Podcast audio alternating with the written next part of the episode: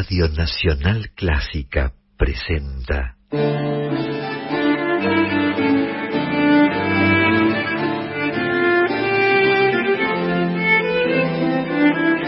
Clásica en La.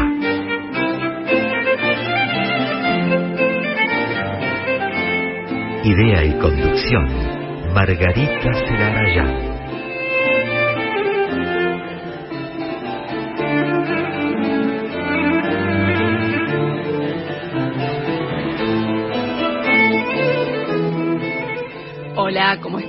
Comenzamos Clásica en La, este espacio que dedicamos cada jueves a compartir historias, trayectorias, actividades, creaciones de compositoras y también de directoras de todos los tiempos. Yo soy Margarita Celarayán y estamos aquí con Analía Pinat en la operación técnica, con Norberto Lara en la coordinación de aire y aquí en el estudio estoy con mi compañera Carolina Guevara. ¿Cómo estás, Caro? Muy bien, ¿cómo va? Bien, muy bien, por suerte. Me alegra. Eh, Caro, ¿te parece que antes de empezar eh, compartamos las vías. de contacto para que se comuniquen con nosotras? Dale, durante el programa, es decir, hasta las 20, pueden comunicarse con el 49990967, la línea de oyentes. También pueden escribir por WhatsApp al 1553355367 y además los siete días de la semana pueden seguir las redes sociales, Instagram, Facebook y Twitter, arroba en la clásica. Exactamente, así nos encuentran en las redes sociales para estar al tanto de lo que sucede, de los anticipos que hacemos de los contenidos de cada programa y también a veces para enterarse de algunas otras novedades, de algunas noticias, de información que tiene que ver con la actividad justamente de compositoras y de directoras en diferentes partes del mundo. Así que también para enterarse de todo eso pueden seguirnos en las redes sociales como arroba en la clásica.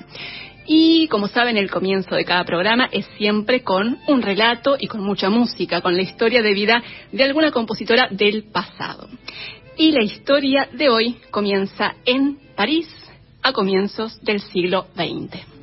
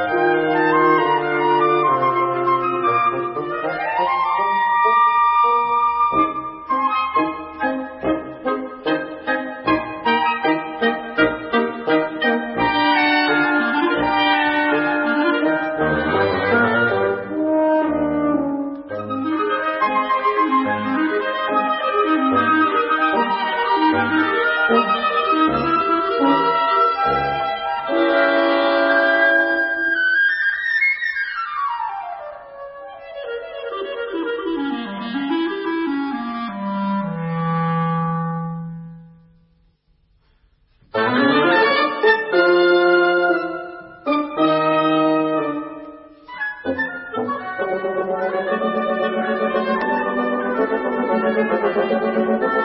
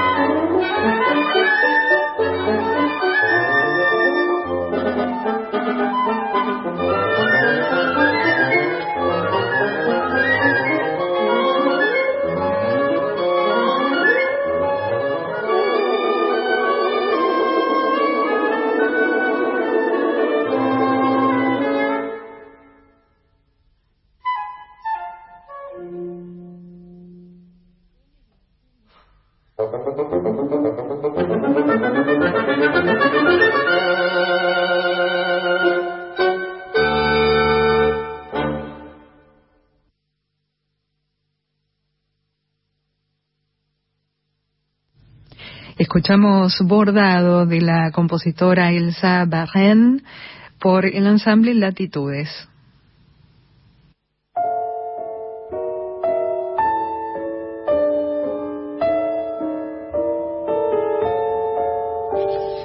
Y nuestra, nuestra compositora histórica de hoy es Elsa Jacqueline Barren, que nació en París en el año 1910.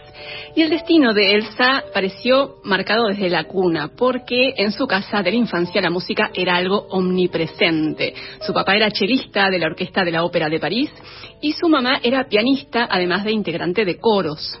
Así que la pequeña Elsa empezó a estudiar música, por supuesto, desde muy chiquita y también ingresó muy pronto, muy tempranamente, al Conservatorio de París, cuando tenía apenas nueve años y en esa institución, en el conservatorio, fue compañera de curso de algunos músicos franceses, franceses perdón, que más tarde serían muy reconocidos como Maurice Duruflé y Olivier Messiaen, y también tuvo como profesor y como mentor a Paul Ducasse, también gran compositor y el autor del famoso poema sinfónico El aprendiz de brujo.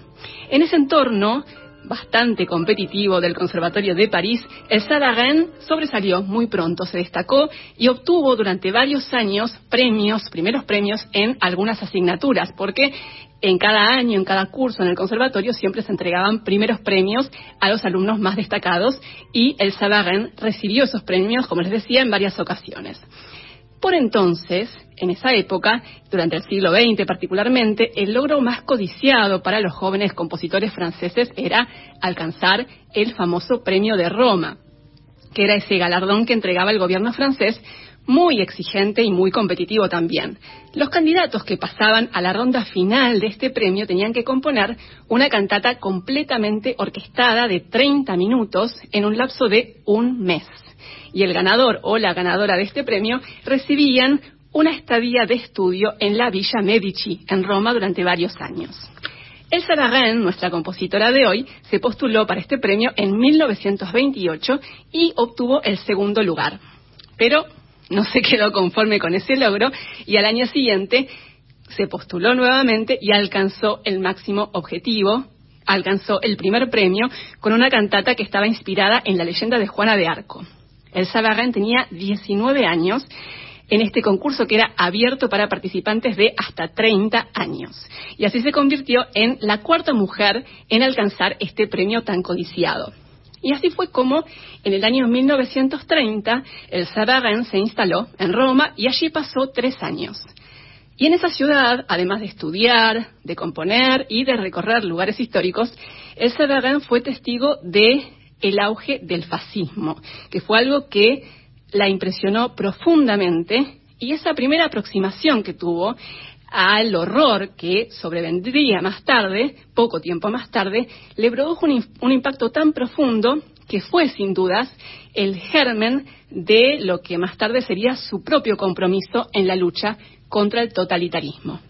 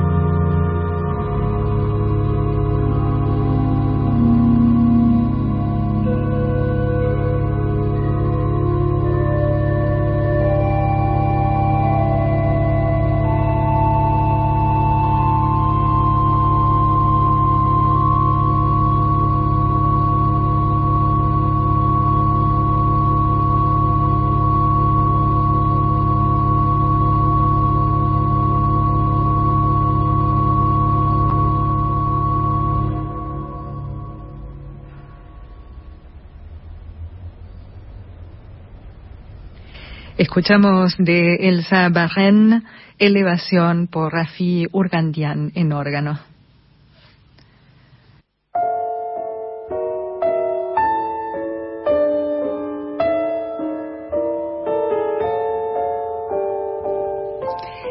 Cuando volvió a París, después de pasar tres años estudiando en Roma, el Sabarin pudo estrenar algunas de sus propias composiciones.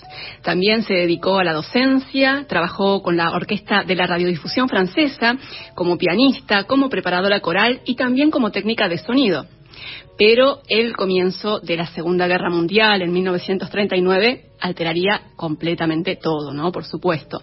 Con el avance de la ocupación nazi en Francia, el Savarin perdió el trabajo en la orquesta de la radiodifusión francesa y empezó a ser segregada, marginada de cualquier oportunidad profesional por su origen judío.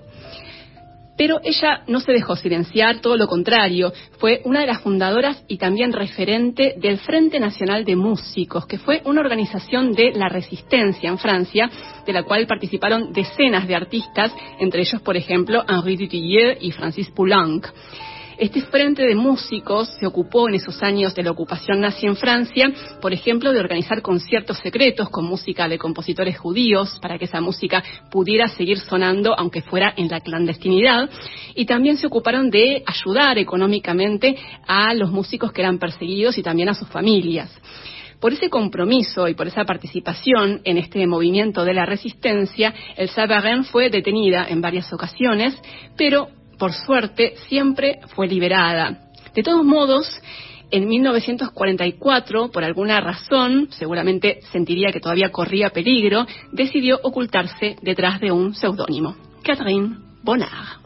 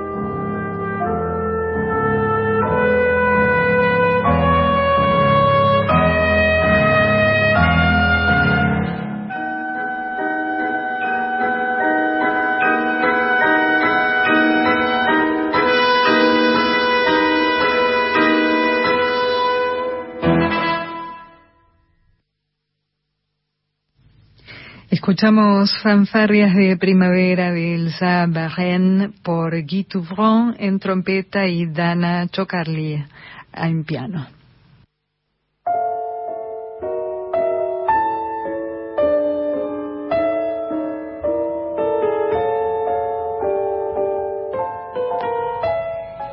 Y durante los años de la Segunda Guerra Mundial, el Sabarin prácticamente dejó de componer.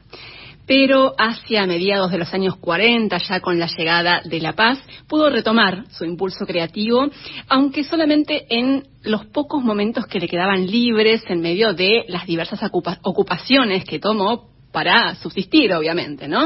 En esos años de posguerra trabajó como profesora en el Conservatorio de París, se dedicó también al periodismo y en 1972 fue designada inspectora de teatros líricos nacionales, que era un cargo que dependía del Ministerio de Cultura de Francia.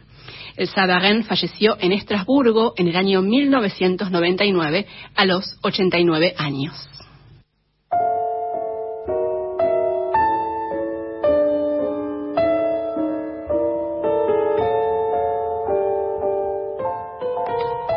El compuso más de un centenar de obras, escribió óperas, música para ballet, para teatro, para cine, obras vocales, también de cámara, piezas orquestales, de todo.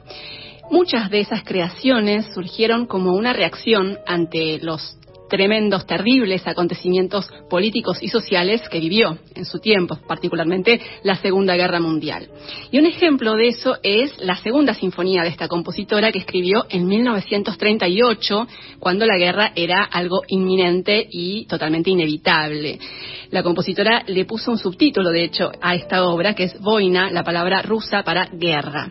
Y en los tres movimientos de esta sinfonía describe justamente la guerra, la muerte y el fin. Así que vamos a compartir en el cierre de este recorrido, de este relato sobre la vida de Elsa Barren, compositora francesa que vivió entre 1910 y 1999, su sinfonía número 2 por la Orquesta de la Radio Televisión Francesa, dirigida por Manuel Rosenthal.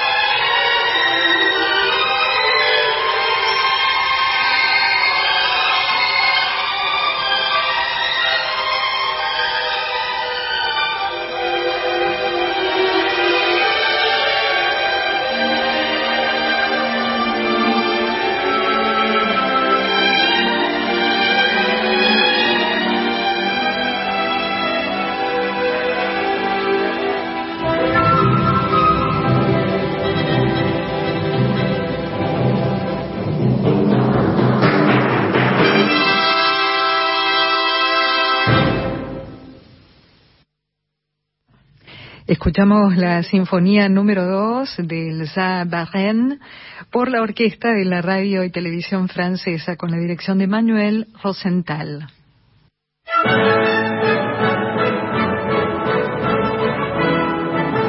Yo creo que poquito a poquito se está avanzando. No soy nada partidaria de los cupos. Ustedes tienen una ley de cupo. Yo no soy nada partidaria de esto, pero creo que en estos momentos es necesario. Isabel Costes, directora de Orquesta Española. Pero eso sí, mujeres potentes, no una mujer por ser mujer, no, no, no. Mujeres potentes que las hay. De la misma forma, hombres potentes que los hay. Lo que ocurre es que a los hombres, bueno, se les perdona todo, puede ser mediocre y no pasa nada, y a las mujeres se nos exige ser perfectas. Pues entonces, si hay cinco hombres mediocres, que haya también cinco mujeres mediocres. No sé, ley de cupo bien, pero siempre que se ocupe este lugar porque eres una mujer que vales, que eres buena directora, que eres buen músico. Ahora, por el hecho de ser mujer, no, eso sí que no, porque esto lo que nos hace es daño. La escuchaste en Clásica en La.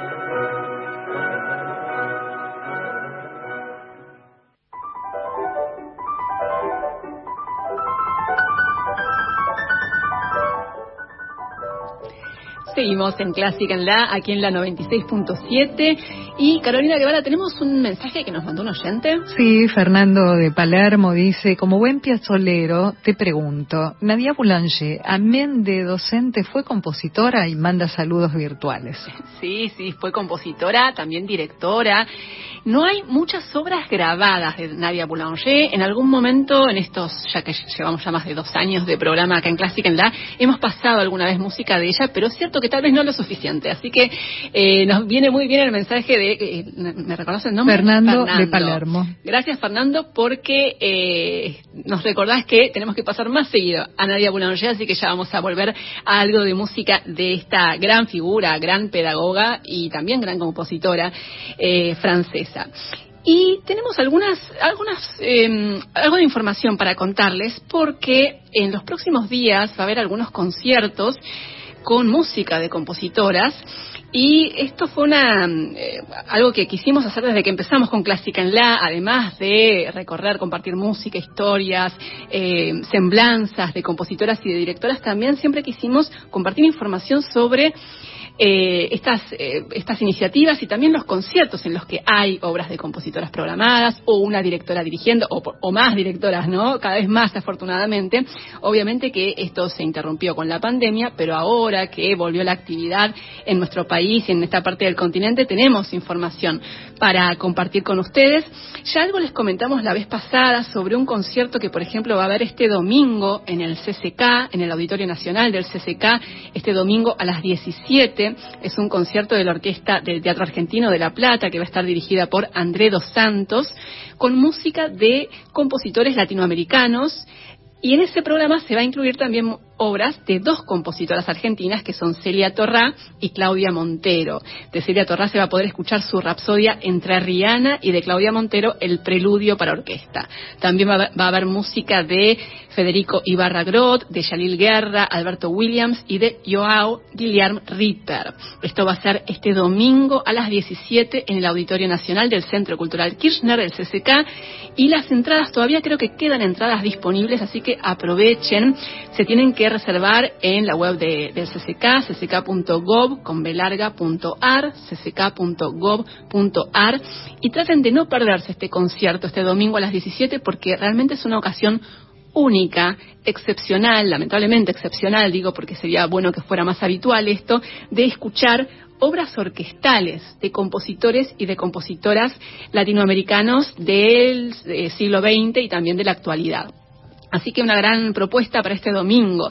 También les cuento que el próximo jueves, el, jueves 12 de mayo, faltó una semana, pero se los anuncio ahora porque el próximo jueves ya no vamos a tener tiempo de comentárselos, es a las 20, va a haber un concierto de la Orquesta Sinfónica Municipal de Avellaneda que va a estar dirigida por una joven y talentosa directora que es María Clara Marco Fernández que es una es parte de la nueva generación ¿no? de directoras argentinas que vienen abriéndose paso y dirigiendo con, afortunadamente cada vez con más frecuencia y el próximo jueves les decía ella va a dirigir María Clara Marcó Fernández va a dirigir un concierto de la Orquesta Sinfónica Municipal de Avellaneda va a ser a las 20 el jueves 12 de mayo en el Teatro Roma en Sarmiento 109 Avellaneda con entrada gratuita. También una gran ocasión de escuchar, de disfrutar de un concierto gratuito y además dirigido por una joven y talentosa directora de la actualidad, que es la directora eh, asistente de la Orquesta eh, Juvenil Libertador San Martín, ¿no? Así que otra gran propuesta. Y por último, les quería anticipar que el sábado 14, no este sábado, sino el siguiente, sábado 14 a las 20, va a haber otro concierto en el CCK, esta vez en la sala argentina. Es el comienzo de un ciclo de música de cámara con la presentación del cuarteto Fénix, que es un cuarteto de maderas, de vientos, ¿no? Y el programa va a estar dedicado a obras de compositores argentinos. Entre ellos Luis Llaneo, Eduardo Aleman, Esteban Dantona, Astor Piazzolla y también la compositora argentina Fermina Casanova, de quien se va a poder escuchar su cuarteto para vientos. Esto es el sábado 14 de mayo a las 20 en la sala argentina del CCK. Se los anticipo ahora porque las entradas se van a poder reservar a partir del próximo martes. Así que siempre hay que estar atentos al día martes para las reservas a partir del mediodía de las entradas para los conciertos que hay en el Centro Cultural Kirchner, siempre en la web cck.gov.ar. Y a propósito de esto, vamos a aprovechar esta información para escuchar música de Fermina Casanova, notable compositora y pianista argentina, nacida en Buenos Aires en 1936, que tuvo entre sus maestros a Luis Llaneo, Alberto Ginastera, a García Morillo, a Gerardo Gandini también desarrolló una actividad muy amplia como docente y como compositora, por supuesto, y es autora de obras para ensamble, para piano y también obras concertantes, es decir, para instrumento solista y orquesta, como la que vamos a compartir ahora, que es su concertino para clarinete y orquesta de Fermina Casanova. Vamos a escuchar el primer movimiento por Mariano Rey en clarinete junto a la Filarmónica de Buenos Aires, dirigida por Enrique Arturo Dimeque.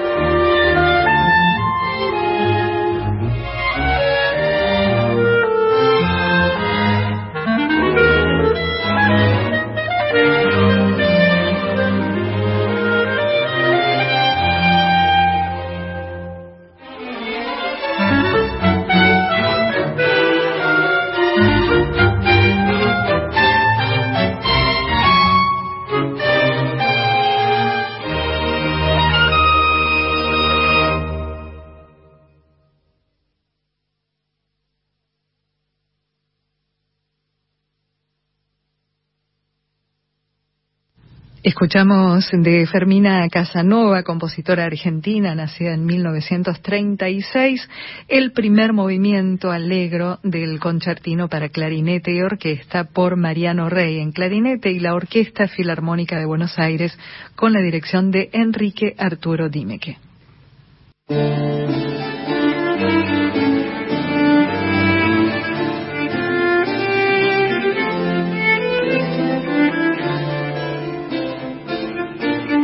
Comenzamos la segunda y última hora de Clásica en la.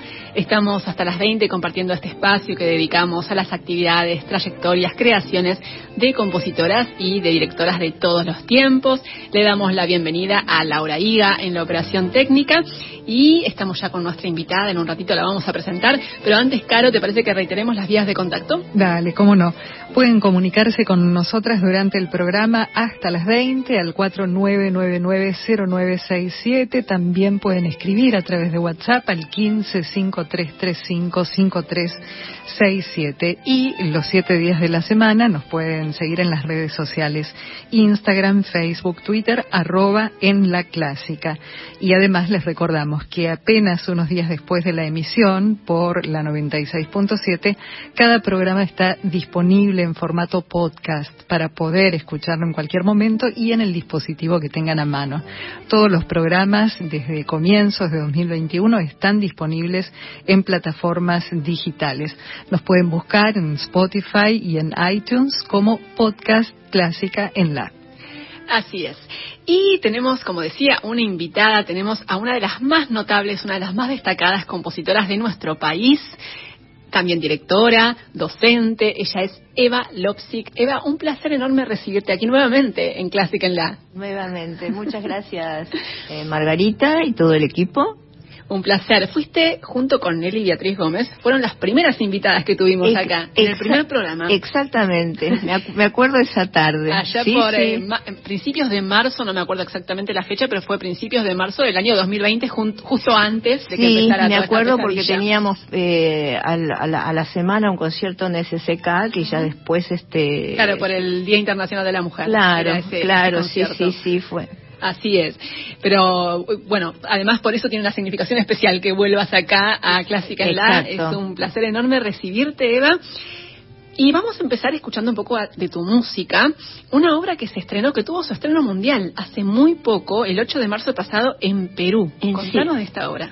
Bueno, es una obra que compuse en, 2021 eh, para una pequeña orquesta de cuerdas, era así la, formación, pero bueno, en principio vino para, para una solicitud y quedó a la, espera de la mano sabia. Yo siempre digo, las obras se eligen este, quien las, quien las pone en música. Bueno, y este siempre estamos en contacto con, con Natalie y ella me dijo que quería hacer este una obra mía. Natalie Marán, la directora francesa, que, con quien conversamos acá en Clásica en la, la semana pasada. La semana pasada, exactamente. Una genia, trabajadora, ahora está en una gira... por Latinoamérica. Pero, por favor, tiene va de un lado para otro, un concierto acá, un concierto allá. Bueno, así que ella le, le encantó la obra, este y... Eh, y, y, así fue en ese para el 8 de marzo en la en el teatro Gran Teatro Nacional de Lima. En Lima así es.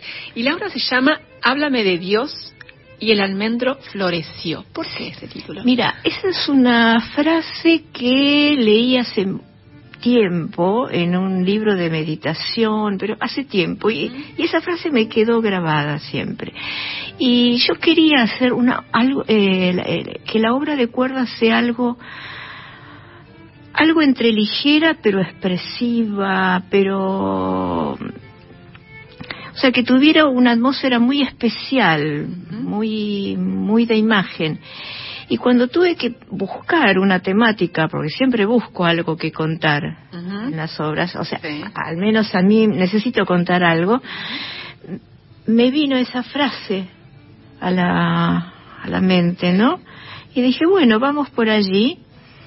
Y este, entonces trabajé en ese, en, ese momento tan furtivo del, de que el almendro florece, porque es una, como una cuestión cuasi mágica.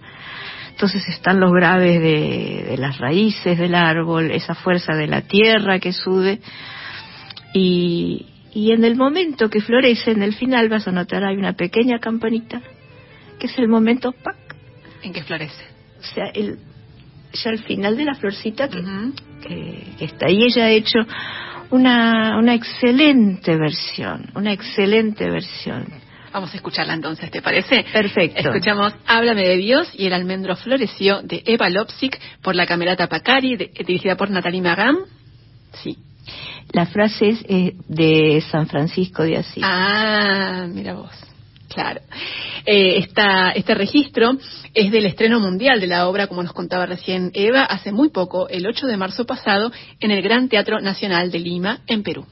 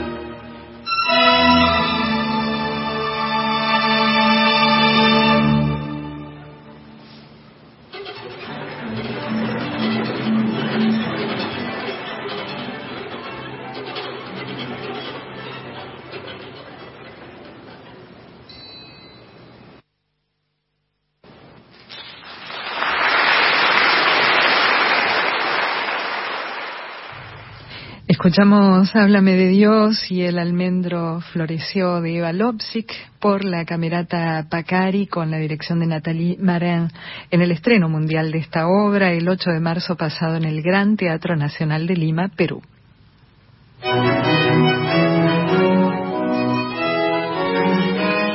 Nuestra invitada de hoy es Eva Lopsic, compositora, directora, también vicepresidenta del Foro Argentino de Compositoras, también conductora en esta radio junto a Nelly Beatriz Gómez, que es la presidenta del foro del espacio Sumando Voces, ¿no? Que sale el último jueves de cada mes a las 23, ¿no? El segundo, perdón, el segundo jueves de cada mes, o sea que el, eh, el próximo jueves están me parece que sí. Bueno, eh, sí, el próximo, el próximo jueves. Sí, dije bien, el próximo jueves. Eh, Eva Lopsic, eh, recién compartíamos el estreno mundial de, esta obra, de Háblame de Dios, y el Armendro floreció. Y tuviste otro estreno también hace muy poco, ¿no? Con la Orquesta Filarmónica de Río Negro. Esto eh, no es algo tan habitual, lamentablemente, ¿no? Que una, una compositora, un compositor de nuestro tiempo aquí en América Latina pueda estrenar eh, obras con este, en, tan poco lapso de tiempo, en un lapso tan corto de tiempo, ¿no?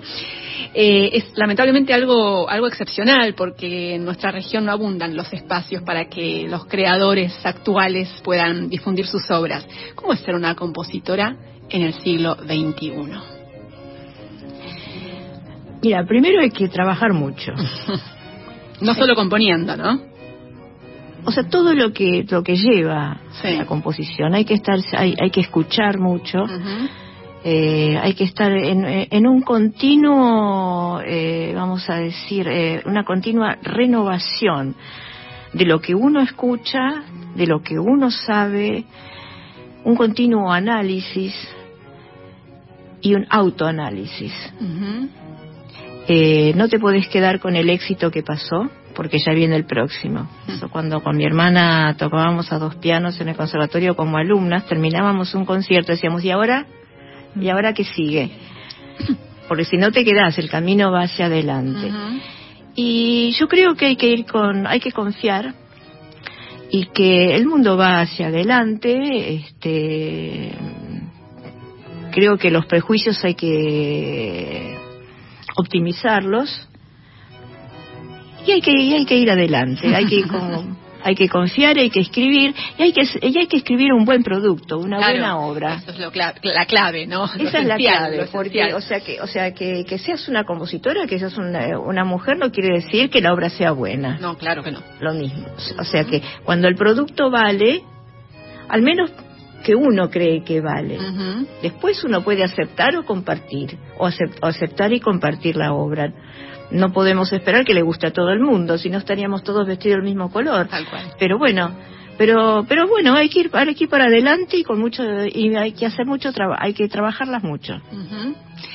¿Y cómo es el trabajo cotidiano, no? Después de los años, obviamente, de formación, ¿cómo sigue ese trabajo de formación de un compositor, de una compositora?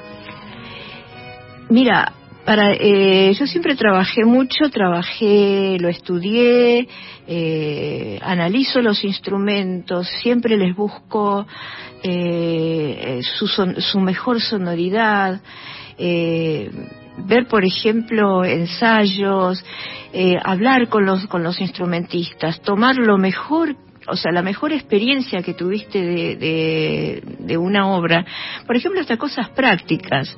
Yo me acuerdo una vez eh, para una, una, obra de ensamble llevé timbales. Yo no me olvido más de eso porque había partido, eh, había que ir con el flete con los timbales. Entonces, entonces, ¿qué aprendí de eso? Usar timbales cuando en el lugar hay, timbales. Claro. Por ejemplo, Estos detalles, ¿no? O sea, son detalles a veces de, cocina, pero es un continuo este tratamiento de las de, las cosas. Yo creo que primero hay que respetarse y segundo hay que respetar al intérprete, que esté bien escrito, que esté bien la grafía, que sea una buena parte y pensar en, lo, en, en, el intérprete. No quiere decir que, que porque sea algo eh, súper de vanguardia escribas cosas difíciles que sean intocables. Pero bueno, al, al, eh, al haber sido intérprete como instrumentista y, y, como directora. Entonces vos te das cuenta, porque a ver, hay, hay, hay que estar ahí. Entonces eh, hay, hay, que tratar de no facilitar, sino que, que, el intérprete pueda disfrutar de lo que está haciendo y que te digan. Que no sea un problema. Mira, el, el, trombón bajo de la, de la, de la orquesta de, Río Negro que tocó ahora la, la obra me dijo: Qué lindo tener a Eva Lopsik nuevamente en el atril. Mira. Pablo Sosa. Entonces, eso quiere decir que, que, perciben y que, que, captan, obviamente, todo eso que vos querés, este, dejar para ellos, ¿no? Es, Claro, porque es, es eh, no es escribir a contramano, pero es siempre, siempre ver, a ver, a ver tal instrumento, a ver, siempre es, es, una búsqueda constante. Eva Lopsik, eh, vos venís de un hogar muy musical muy musical, una familia de músicos. ¿Cómo era eso? ¿Cómo fueron esos inicios musicales en el hogar, en la casa? Y mira, nosotras este, eh, con mi hermana, bueno, sí. Diana, eh, Diana López. Diana, Diana. Gran pianista y clavecinista, ¿no? Y, exacto. Y en, de mi familia, de mi familia materna, o sea, el hermano de mi abuela, o sea, mi tío abuelo, era Jacobo Fischer, este, compositor, y, director y maestro de maestros este, aquí.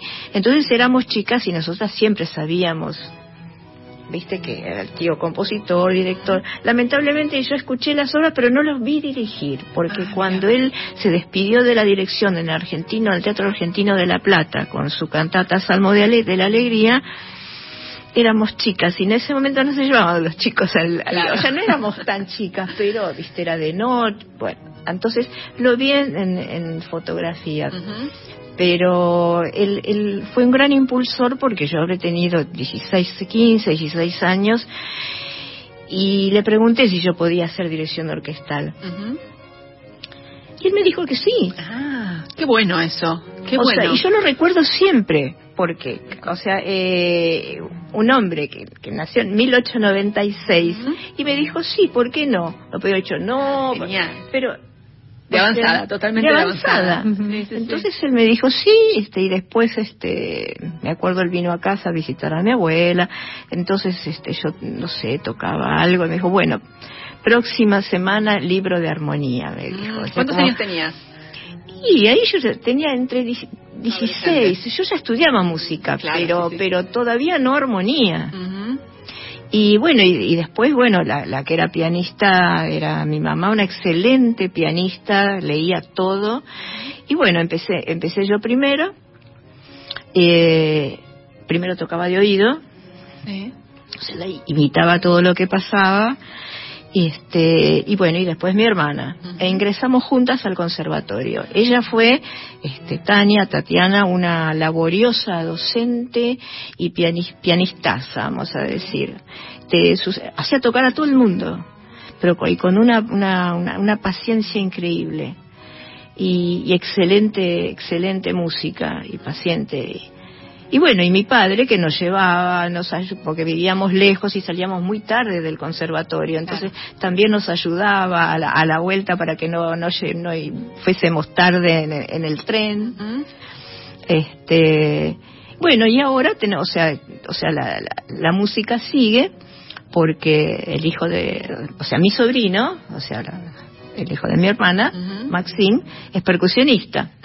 Entonces, este, casualmente ahora, el sábado que viene, es el concierto, eh, es aniversario, cumpleaños del conjunto Ritmus, con Arauco Yepes, y ahí va a estrenar, van a estrenar una obra de Nelly Gómez, así que, y él está en el, en el conjunto Ritmus. Qué bueno, o sea que sigue la herencia familiar musical. Y desde los siete años que estudia. Claro, claro. Fue a raíz de una obra mía que yo tenía que dirigir, entonces lo fui a buscar al colegio, le dije, ¿me acompañas? y ahí empezamos. y mm, recién hablabas obviamente de tu hermana, ¿no? De Diana Lopsik. Tienen un vínculo muy estrecho, ¿no? ¿Cómo es ese vínculo? Sí, siempre, siempre, desde, desde chicas, desde chicas. Es más, yo quería tener una hermana, le dije a mi mamá que quería tener una hermana, escribí una carta. ¿En serio? Pidiendo una hermanita. Totalmente. Y este y bueno, y entonces siempre éramos muy, eh, muy, muy compañeras. Este, jugábamos, o sea, yo me hacía la maestra, Ajá. le enseñé las notas en el pentagrama, Yo. fui mi primera alumna, este, y después, bueno, y musicalmente siempre, Siempre, tocaron juntas. Sí, sí, sí. Y después compusiste para ella. Muchas sí, veces, ¿no? sí, muchas eh, muchas obras de piano. Compuse para Maxim este con con, con Araujo. Yepes también estrenan, así que este eso eso sigue. Y bueno, es lindo. Es lindo, pero sí somos familiar. este, sí nos Muy unidas, complementamos. Muy unidas. De hecho, vamos a escuchar ahora una obra eh, que escribiste para, para Diana, ¿no? Sí. Bastet. Sí. Contanos de esta obra. Eh, eso surgió como un pedido, ella me dice que ¿por qué no escribís una obra para el, para el muselar? Contemos qué es el muselar. Es un instrumento eh, de, de teclado, Es ¿no? un teclado, sí, es más pequeñito, Antiguo. es, rectu- es, eh, rectangular, es parecido al virginal. Mm, Y eso es un, un modelo de este de, como de Holanda. Sí. Está hecho a, a- modelo antiguo. Y me decías entonces que Diana te pidió esta obra. Claro. Y, y yo no sé cómo fue que vino, hoy yo estaba leyendo y se me apareció. Yo Ujú. dije, la gatita. La gatita Bastet, la Bastet. diosa egipcia. Sí, y eh, así que bueno, la, la hice para ella, la estrenamos en el, en el concierto del Foro de Compositoras, incluso en ese mismo concierto ella estrenó de Nelly y de Claudia Montero, Ah, mira, Incensum. mira vos. Vamos a escuchar entonces esta obra de Diana, de Eva, perdón. Yo sabía que me iba a confundir en algún No, momento los no, nombres. eh, pasa, pasa. Sabía que me iba a confundir porque tengo que nombrarlas a las dos ahora. Esta obra de Eva Lopsik Bastet por su hermana Diana Lopsik en Muselar. you.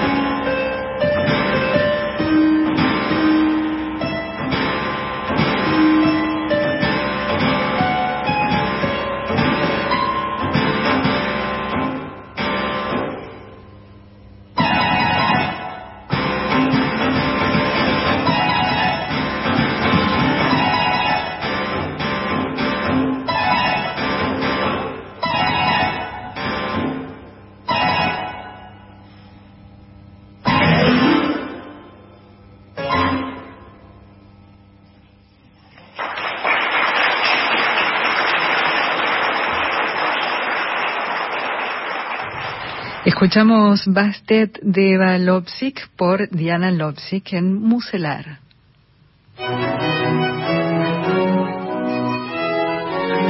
Eva Lopsik es nuestra invitada, una de las compositoras más notables de nuestro país, también directora, vicepresidenta del Foro Argentino de Compositoras. Eva, eh, ¿cómo describirías tu lenguaje compositivo, musical? Es mi lenguaje. Es tu lenguaje, es personal. Eh, yo creo que el, eh, el, creador tiene que encontrar su propia voz. Su propia voz.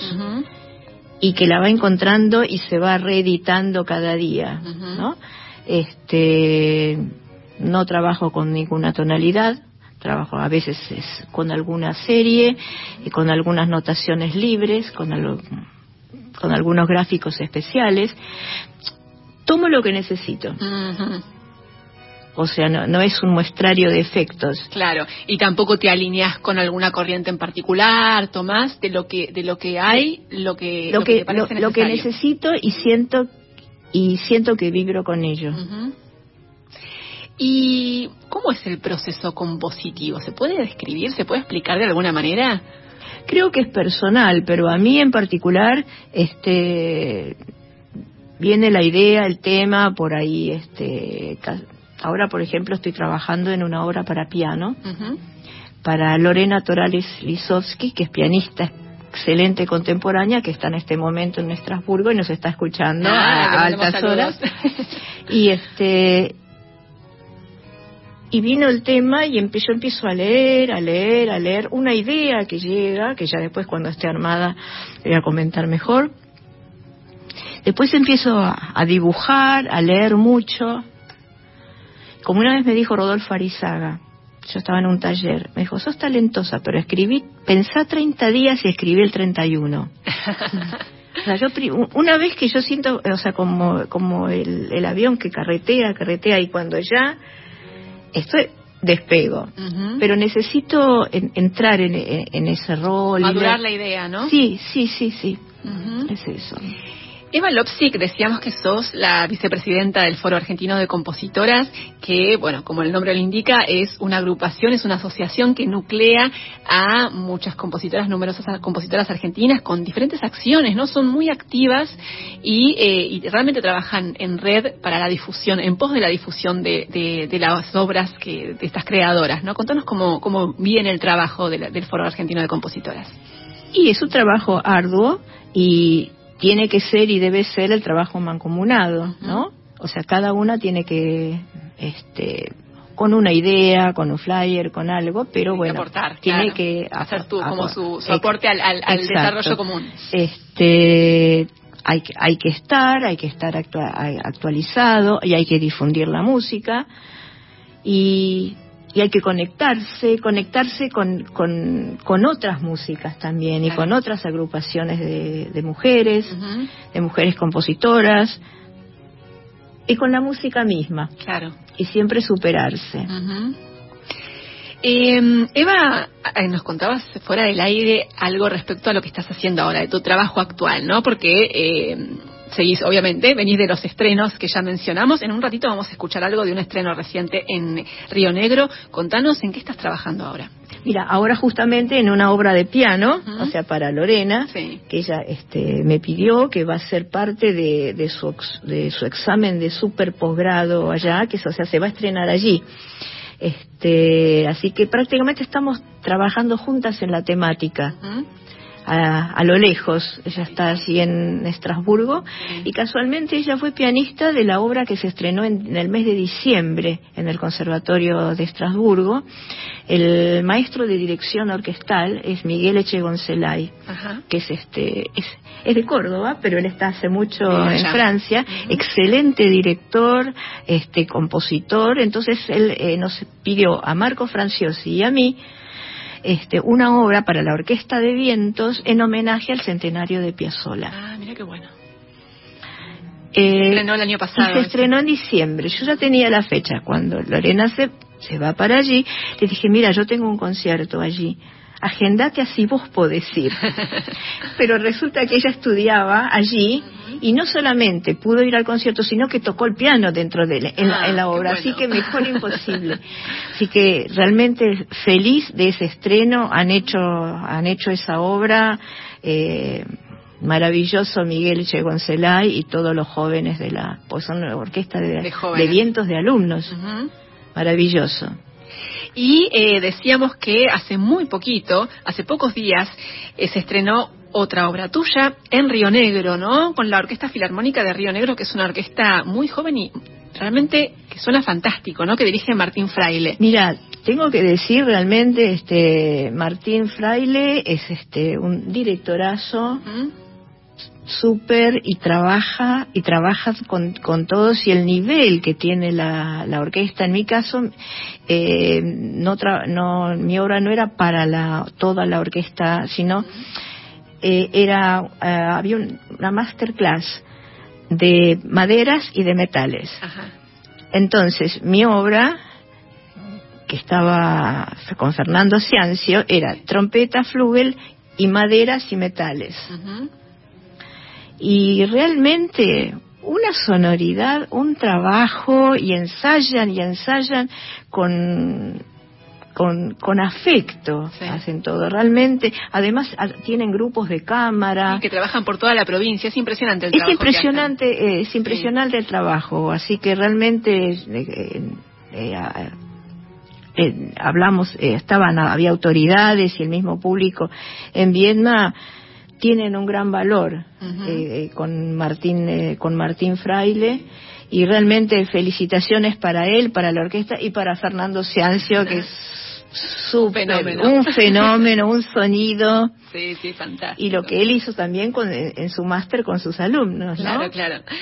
Eva Lopsik, te vamos a despedir escuchando el final de esta obra que se llama Ars Celestia. ¿Por qué Ars Celestia? Mira, te lo digo rápido.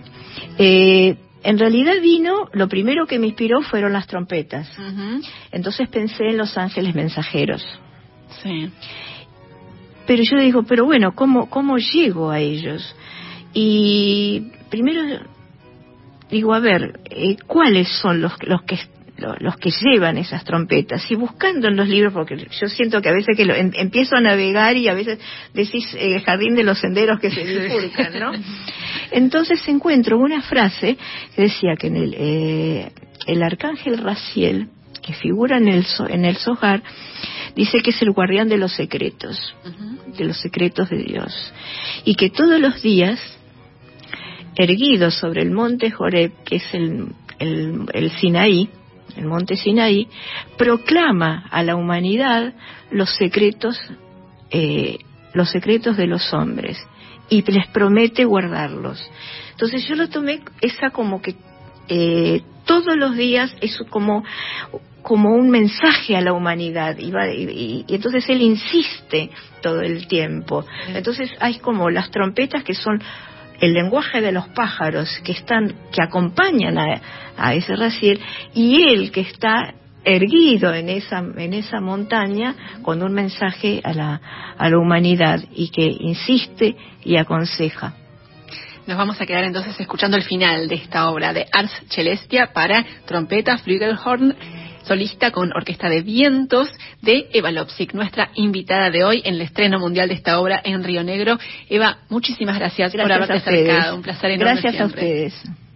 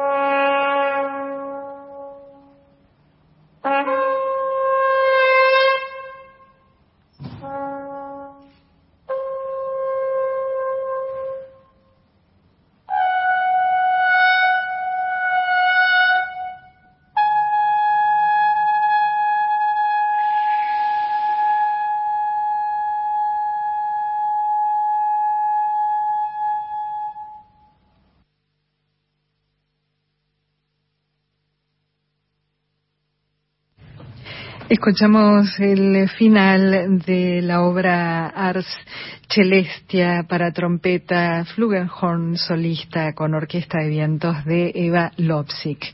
Fernando Ciancio, el solista, y la Orquesta Filarmónica de Río Negro con la dirección de Martín Fraile. La música es la expresión superlativa de la experiencia de vida y a las mujeres se les niegan muchas de las experiencias que dan color a la vida de los hombres.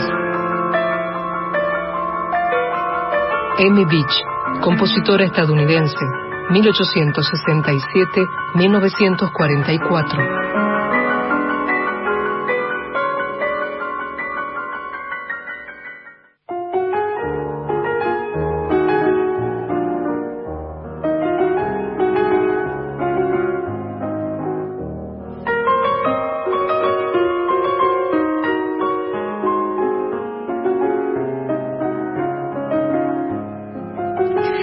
Vamos acercando al final, ya minutos finales de Clásica en la de hoy.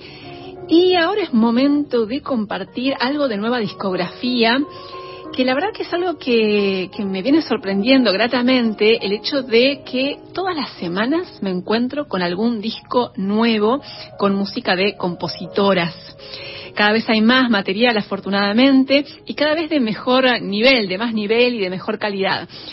Lo que también estoy notando es que son cada vez más los, eh, ¿cómo decirlo?, los directores de renombre, los intérpretes más reconocidos y los sellos discográficos más importantes que están empezando a eh, incorporar en sus catálogos también música de compositoras con buenas grabaciones, que la verdad que para nosotras aquí en la radio la verdad es fantástico, es una gran noticia porque es uno de los problemas que tenemos, ¿no? El hecho de que de pronto haya pocas grabaciones de algunas compositoras. Y lo que tenemos para hoy es un álbum editado hace muy poquito por el sello Chandos, hace pocos días, en este mes de mayo, con música de Dora Pejacerich, una compositora que ya estuvo presente aquí en Clásica en La, en algún momento compartimos un relato de su vida incluso, y también eh, ha vuelto más, en más de una ocasión, creo, en este programa, en estos dos años que llevamos ya. Les cuento para quienes todavía no la conocen, que Dora Pejachevich vivió entre 1885 y 1923, en, nació en Budapest, en un hogar aristocrático, era hija de un conde, que luego fue gobernador de Croacia, y de una baronesa, creció en un castillo y recibió una educación privilegiada. Empezó a componer cuando tenía 12 años, muy chiquita, estudió composición en Zagreb, en Múnich, en Dresde, y en esos años en los que el imperio austrohúngaro estaba en decadencia, Dora Bejachevich, que como les dije provenía de la aristocracia, se sintió muy incómoda con ese origen y con ese entorno de la nobleza se sentía más bien ajena a ese mundo. Era una persona muy sensible y muy empática, no podía tolerar la miseria ni el sufrimiento que dejó la Primera Guerra Mundial. De hecho, durante la guerra ella se desempeñó como enfermera voluntaria y se sintió muy afectada por las situaciones dolorosas que tuvo que presenciar mientras se desempeñaba en esa tarea como enfermera. Y como compositora, dejó casi 50 obras que abarcan diversos géneros, canciones, piezas para piano, música de cámara, obras concertantes y también una sinfonía. Y en este álbum que eh, grabó la Orquesta Sinfónica de la BBC con Zachary Oramo en la dirección. Hay dos composiciones de, Dora Pejachevich que son su concierto para piano y orquesta y esa sinfonía. Así que vamos a compartir de esta compositora que falleció prematuramente, muy joven, a los 37 años en 1923. De ella vamos a escuchar el final, el último movimiento de su concierto para piano y orquesta en sol menor por Peter Donahue en piano junto a la Orquesta Sinfónica de la BBC, dirigida por Zachary Oramo, de este álbum muy reciente, editado hace poco por el sello Chandos, con música de Dora Pejachevich.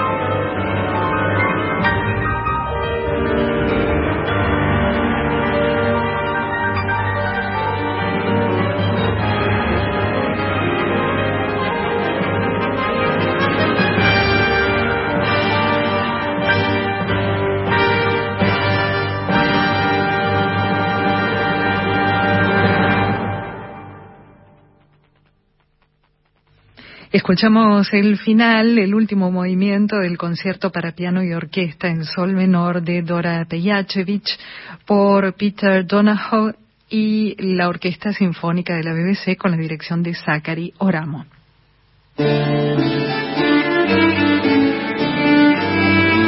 Y así llegamos al final de Clásica en la de hoy. Carolina Guevara, muchísimas gracias por la compañía, como siempre. Gracias a vos, un placer. Gracias también a Laura Higa en la operación técnica, a Norberto Lara en la coordinación de aire y gracias a ustedes por acompañarnos. Nos volvemos a encontrar el próximo jueves. Chao.